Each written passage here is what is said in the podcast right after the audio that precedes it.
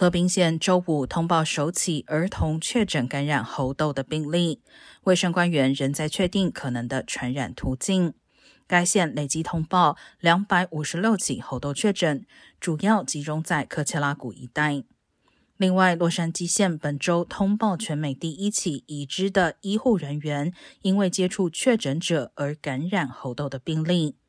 目前已知猴痘的传播途径主要透过包括性行为、接吻、拥抱、按摩在内等亲密接触。接触传染者使用的衣物或床单也可能导致感染。另外，假如与感染者长时间面对面接触，猴痘病毒也可能透过空气传播。